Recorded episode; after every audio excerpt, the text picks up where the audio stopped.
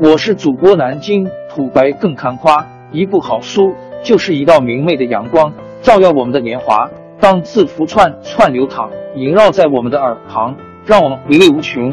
天津上元书院又和你们见面了，欢迎您的收听。贷款的历史可以追溯到文明的开端，而一些最早贷款的记录来自美索不达米亚的公元前两千年。而几个世纪以来，贷款的概念发生了巨大变化，这主要是因为技术、社会规范和金融习惯的不断变化。贷款行业的第一次重大突破发生在十七世纪的英国，全世界首个中央银行——英格兰银行诞生于此。第二个重大突破就是大数据的发展，虽然人们可能没有意识到，但现在正在展开。在数字时代，颠覆性技术的出现改变了贷款的性质。由于大数据的发展，贷款过程如今已不再是银行的问题。而是客户的问题。大数据通常更多的创新产生在艰难时期。数据驱动型贷款的新时代在二零零八年经济危机之后迅猛发展。当银行在裁员方面苦苦挣扎，并且没有多少资金和资源来增强服务时，小型初创企业已经利用当时的主要技术创新进入市场。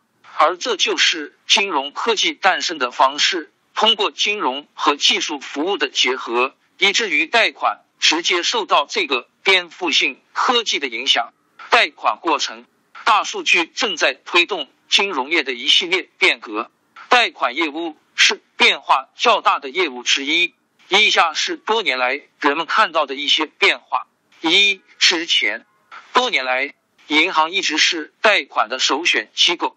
当然还有其他选择，但他们的声誉一直存在争议。在贷款过程方面，传统银行和管理机构齐头并进。想要先获得贷款的客户，必须到银行与银行员工讨论可用的信贷选项，填写申请表，花费几天时间提交所有必须的文件，然后等待批准。最后一个流程可能需要数周的时间。因为验证过程主要是人工处理的，客户申请后一个月收到拒绝函的情况并不少见，只好继续重复这一过程。二之后，一旦银行和独立贷款方开始利用大数据的力量，贷款流程变得更简单、更快捷、更方便用户。最大的变化是，借款人不再需要与银行代表进行私人联系才能获得服务。这一切都从网上开始，他们可以使用像 Loanstar 这样的工具来比较贷款选项，然后他们可以登录贷方的网站填写申请表。至于批准程序，它被减少到较低限度。借助大数据，贷款人可以更快的计算风险，即使没有书面文件，也可以在二十四小时内获得批准。借贷选择，大数据不仅改变了。贷款行业的物流，它还为需要资金的消费者带来了许多新的选择。以下是由于大数据的发展而发生的一些变化：一、之前面向客户的服务未成为传统银行的优势，传统银行历来以提供针对特定平均水平设计的标准化套餐而闻名。十年前，获得贷款涉及的灵活性很小。因为对于每种类型的贷款，抵押贷款、个人贷款、汽车业务、商业贷款等，只有一个可用，客户没有多种选择，也无法根据其特定偏好修改贷款条件。通常组织机构优先，然后是个人客户。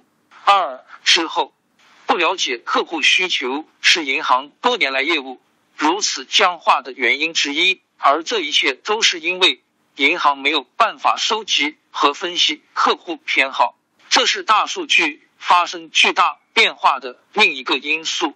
现在，作为私有银行业趋势的一部分，银行和贷款方总体上可以根据客户的需求，为客户提供量身定制的融资解决方案。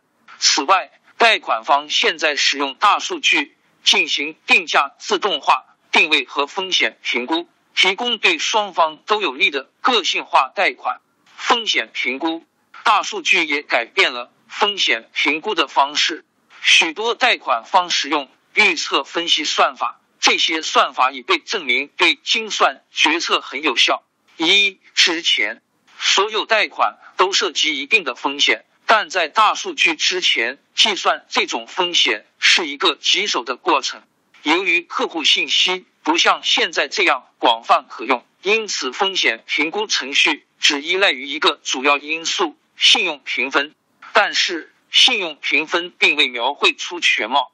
严格的验收标准使得某些类别的申请人几乎不可能被接受，因为他们的信用评分很差，或根本没有信用评分。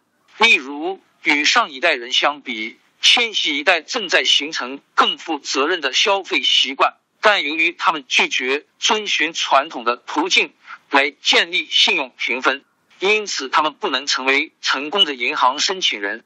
二之后，如今的贷款提供者明白，验证客户的不仅仅是信用评分，这就是为什么他们在决定其资格时会考虑大局的原因。大数据简化了风险评估过程，考虑到其他变量来确定财务责任，其中包括行为触发因素和支出模式。其结果是一个有创新商业理念的年轻企业家可以获得商业贷款，尽管传统的信用评分系统会拒绝；或者刚毕业的学生可以获得抵押贷款，搬进新公寓。现代风险评估工具。比以往任何时候都更准确、更全面，对贷款人和借款人都有利。王朝更迭，江山易主，世事山河都会变迁。其实我们无需不辞辛劳去追寻什么永远，活在当下，做每一件自己想做的事，去每一座和自己有缘的城市，看每一道动人心肠的风景，珍惜每一个擦肩的路人。纵算经历颠沛，尝尽苦楚，也无怨悔。感谢您的收听，朋友们，让我们下期再见。